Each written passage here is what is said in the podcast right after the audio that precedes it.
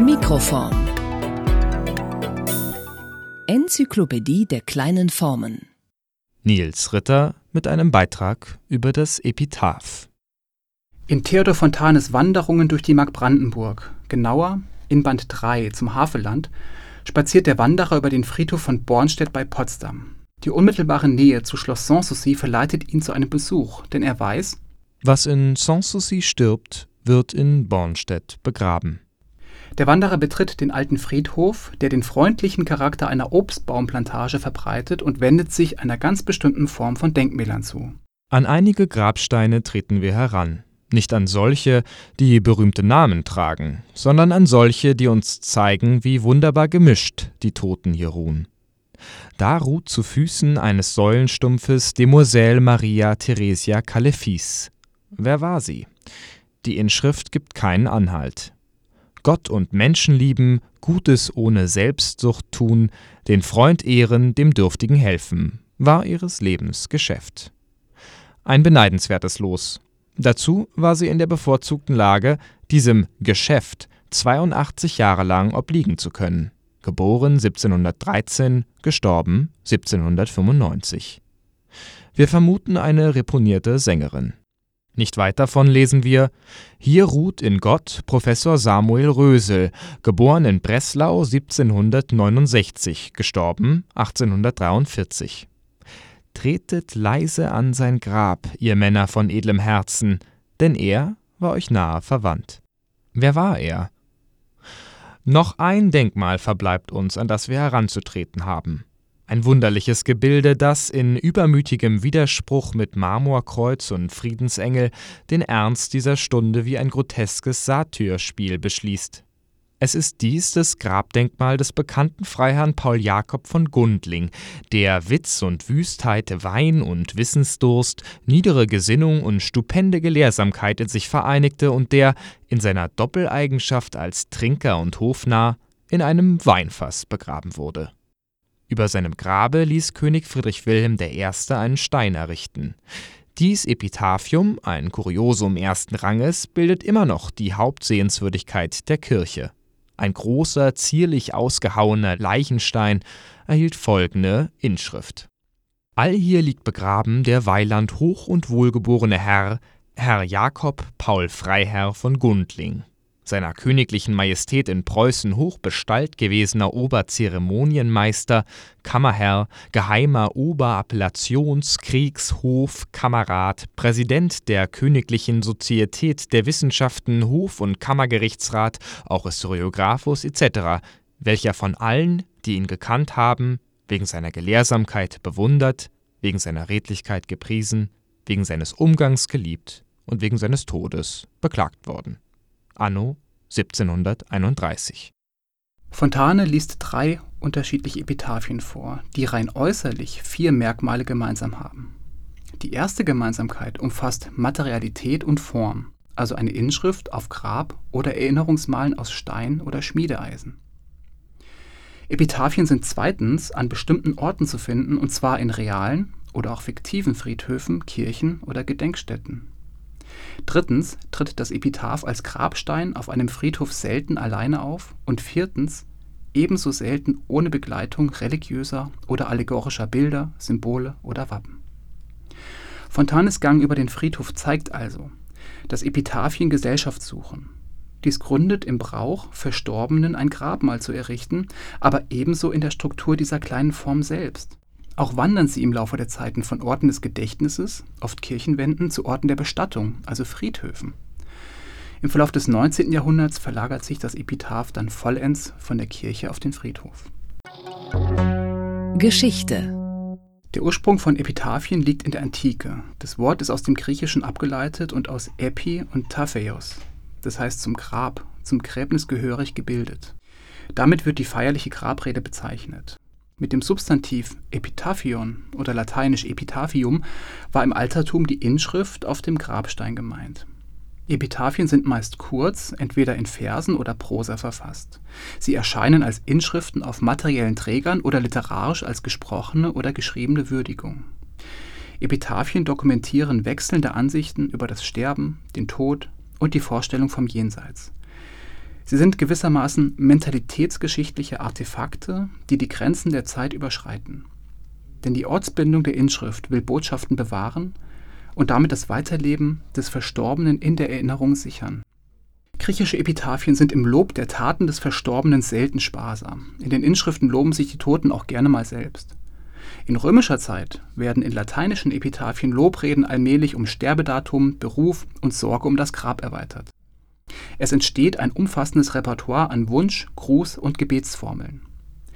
Christliche Epitaphien der Spätantike bewahren die klassischen Formulierungen. Wichtige Elemente sind aber nun vor allem Hoffnung auf die Belohnung für ein frommes Leben, Fürbitte und natürlich der Glaube an die Auferstehung.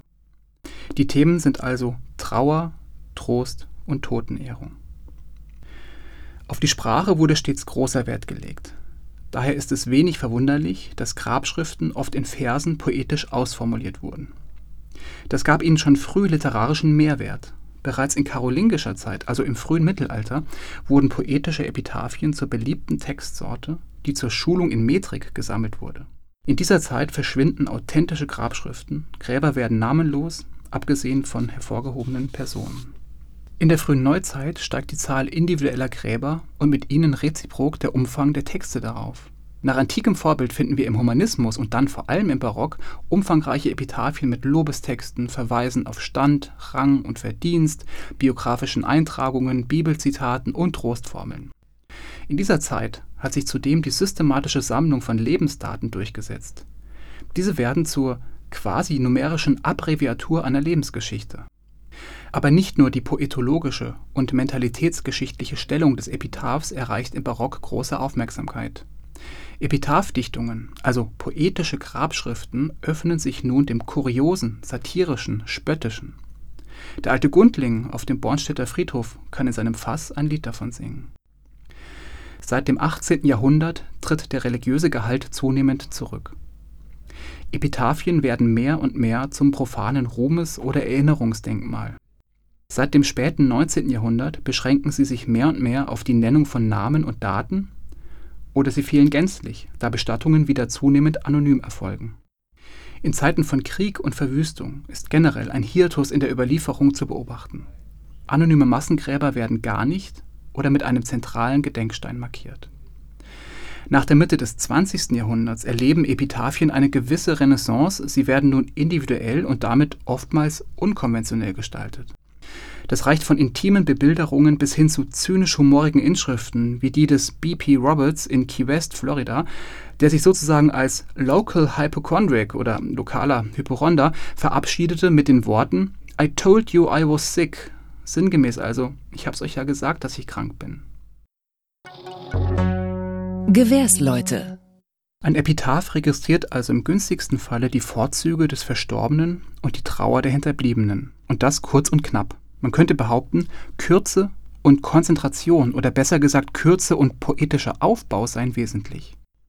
Doch die Zusammenführung des Lebens in ein poetisches Bild gestaltet sich nicht immer im Sinne des Verstorbenen, wie uns das Epitaph des gescholtenen Freiherrn von Gundling zeigt.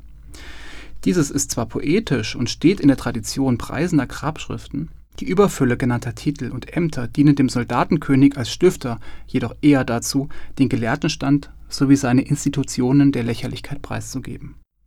Andere Epitaphien lassen die Konzentration auf Leben und Wirken des Verstorbenen völlig missen.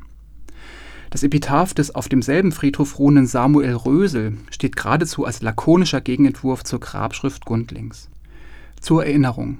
Wir lesen darauf lediglich die Lebensdaten und einen Sinnspruch mit wenig konkretem Hinweis. Hier ruht in Gott Professor Samuel Rösel, geboren in Breslau 1769, gestorben 1843. Tretet leise an sein Grab, ihr Männer von edlem Herzen, denn er war euch nahe verwandt. Schon Fontane blieb mit Fragezeichen vor dem Grabstein stehen. Die offengestellte Frage, wer dieser Rösel denn nun gewesen sei, brachte ihm eine Flut an Leserbriefen aus aller Welt ein. Ein sich als Hinterwäldler bezeichnender Leser aus Mississippi klärt Fontane über den Landschaftsmaler und Akademieprofessor auf. Und Fontane liefert in den Reisefeuilletons seiner Wanderung dann tatsächlich eine biografische Würdigung Rösels hinterher. Ausgehend von der Kürze des Epitaphs eröffnet Fontane gewissermaßen einen Diskurs post mortem. Klar wird aber auch, Eine allzu strenge Brevitas stellt mitunter gewisse Zugangshürden bereit. Wahlverwandtschaften Totenklage, Grabrede, Sepulkralgedicht, Nekrolog, Epigramm. Das Epitaph hat viele Verwandte. Das mag auch daran liegen, dass wir es mit einer oft undifferenzierten Sammelbezeichnung zu tun haben. Schon die Antike kannte poetische Epitaphien ohne Grabmal, oft verfasst in Epigrammen, dem nächsten Verwandten des Epitaphs. Epigramme sind in Versen gesetzte, konzise, schriftlich fixierte Einzelbemerkungen, oft zweizeilig und gedanklich zugespitzt. Die Familienähnlichkeit zwischen Epitaph und Epigramm zeigt sich vor allem darin, dass Epigramme wandelbar sind, kurz, verdichtet und sie belegen, wie kleine Formen sich in größere einlagern können. Dies hat man schon vor 400 Jahren beobachtet. Die Gelehrtendichtung des Barock entwickelte die humanistische Epitaphdichtung zu einem wichtigen Zweig der epigrammatischen Gelegenheitsdichtung. Dass Ausnahmen die Regel bestätigen, zeigt das Epitaph des Freien von Gundling in Bornstedt.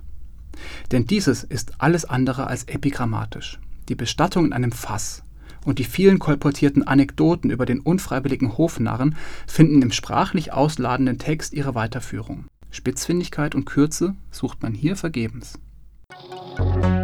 Trivia In der Literatur können Grabschriften selbst zum Gegenstand der Reflexion werden und Aufschluss über die betrachtenden Figuren liefern. Hierfür steht wiederum der alte Fontane als Gewährsmann. Doch nicht in der Mark Brandenburg, sondern im Roman Cecile. Bei ihrem Ausflug nach Quedlinburg besichtigt die Reisegesellschaft um Cecile und ihren Mann das Stiftsschloss. Eine wahre Musterniete, wie sich schnell herausstellt. Der Erzähler vereint in dieser Episode Erwartung und Enttäuschung vor der Folie historischer Kenntnisse, die der Kastellan, also der Schlossverwalter, mittels Anekdoten zu vermitteln versucht. Dieser eröffnet jeden Raum des leeren Schlosses mit Listung des ehemaligen Inventars, wie eine Auswahl der Stellen im Text zeigt. Und hier im Schlosse war auch der Thronsaal. Und hier, wo die Tapete fehlt, genau hier stand der Thron selbst. Und hier, in diesem Goldrahmen, befand sich die Hauptsehenswürdigkeit des Schlosses, der Spiegel aus Bergkristall. Cecile langweilt sich. Sie hätte sich gern in dem Kristallspiegel betrachtet. Während der Führung tritt sie an ein offenes Balkonfenster und hier endlich wird ihre Aufmerksamkeit eingefangen. Was aber das Auge Cecils bald ausschließlich in Anspruch nahm, war ein Sandsteinobelisk von mäßiger Höhe, der, halb in dem Schlossunterbau drin steckend, oreliefartig aus einer alten Mauerwand vorsprang. Der Sockel war mit Girlanden ornamentiert und schien auch eine Inschrift zu haben. Was ist das? fragte Cecile. Ein Grabstein. Von einer Äbtissin? Nein, von einem Schoßhündchen, das Anna Sophie, Pfalzgräfin von Bayrein und vorletzte Fürstabbatissin an dieser Stelle beisetzen ließ. Sonderbar. Und mit einer Inschrift? Zu dienen, antwortete der Kastellan und den Damen ein Opernglas überreichend, das er zu diesem Behufe stets mit sich führte, las Cecile Jedes Geschöpf hat eine Bestimmung, auch der Hund. Dieser Hund erfüllte die seine, denn er war treu bis in den Tod. Gordon lachte herzlich. Denkmal für Hundetreue brillant. Wie sähe die Welt aus, wenn jedem treuen Hund ein Obelisk errichtet würde? Ganz im Stil einer Barockprinzessin. Der Verweis in das Barock ist treffsicher. Martin Opitz, der große Reformer der Literatur, ist einer der ersten deutschsprachigen Übersetzer poetischer Epitaphien, und zwar satirischer Scherzgrabschriften. Doch Opitz wäre nicht Opitz, wenn er nicht auch diese kleine Form gleichsam als metrisches bzw. poetologisches Problem begriffen hätte. Damit kommen wir wieder zum engen Verwandten des Epitaphs, dem Epigramm. Spitzfindigkeit und Kürze sind deren wesentliche Merkmale. Und Epigramme sind nach Opitz wiederum die ideale Textsorte für Grabschriften. Doch es gibt auch hier Unterschiede. Ein Epigramm spricht von oder über jemanden, laut Opitz also zum Beispiel auf einen schreienden und tobenden Zwerg oder von der Kürze des Lebens. In der Scherzgrabschrift setzt sich ein Toter sozusagen selbst ein Denkmal oder es wird ihm eines gesetzt, etwa die Epitaphien eines Koches, eines Ertrunkenen oder eines geilen Weibes. Schön und gut. Für Opitz imaginieren die poetischen Epitaphien eine Situation oft satirisch. Der Leser wird zum Wanderer, der die Grabsteine am Rande seines Weges liest, genauso wie Fontane am Friedhof von Bornstedt. Dessen scheinbar beiläufige Lektüren der Epitaphien von Gundling oder Rösels schaffen eine kommunikative Situation, in der der Friedhof über die Banalitäten des Lebens aus erster Hand berichten kann.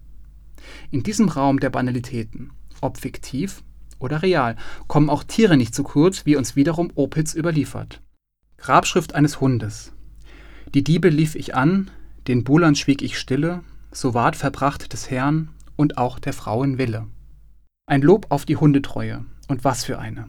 Während sich das Epitaph auf einen Pudel für Cecile ohne jegliche Ironie als leere Worte zu erkennen gibt, tritt dem barocken Leser dieses Epigramm als Umkehrung eines ernsten Epitaphs entgegen. Ein Hund erkennt, dass die Herrenwelt eine verkehrte ist, in der man sich immer wieder arrangieren muss. Cecile macht im Grunde nichts anderes, scheitert aber dennoch an dieser Welt. Dass das Leben nur selten gerecht verläuft, spiegelt sich eben auch in diesem Medium. Ein Epitaph in Neuengland aus dem Jahr 1866 hält die passende Antwort auf Opitzens Epigramm bereit. Rest in peace until we meet again, also Ruhe in Frieden, bis wir uns wiedersehen. Das gehörnte Herrchen des Hündchens hätte seine Freude daran gehabt. Es bleibt ein Beigeschmack. Triviales und Kurioses eröffnen oft auf den zweiten Blick einen ernsten Zugriff. Das gilt auch für die Tiere. Es gibt viele authentische Epitaphien für Tiere, darunter nicht nur für Hunde. Auf dem Tierfriedhof in Berlin-Steglitz liegt ein Leguan begraben. Und auf dem Cimetière des Chiers in Agnières-sur-Seine besingt das Epitaph ein heißgeliebtes Huhn. Dies ist nicht nur kurios, sondern zeigt, wie der Mensch das Tier in die sepulkrale Erinnerungskultur erhebt. Damit überwindet er im Grunde keine theologische, sondern eine humanistische Barriere. Trauer, Trost und Totenehrung können auch in der Mensch-Tier-Beziehung wirken.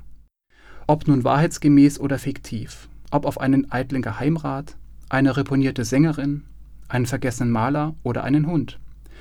Es ist das Andenken an den Verstorbenen im Wissen um die Endlichkeit allen Lebens, was die Lektüre von Epitaphien so beliebt macht. Und es ist ebenso die Exzentrik und Exotik des Geschriebenen, die Epitaphien zu einer reichen Quelle an Geschichte und Geschichten über das Leben macht. Das wusste schon der alte Fontane. Mikroform der Podcast des Graduiertenkollegs. Literatur und Wissensgeschichte kleiner Formen.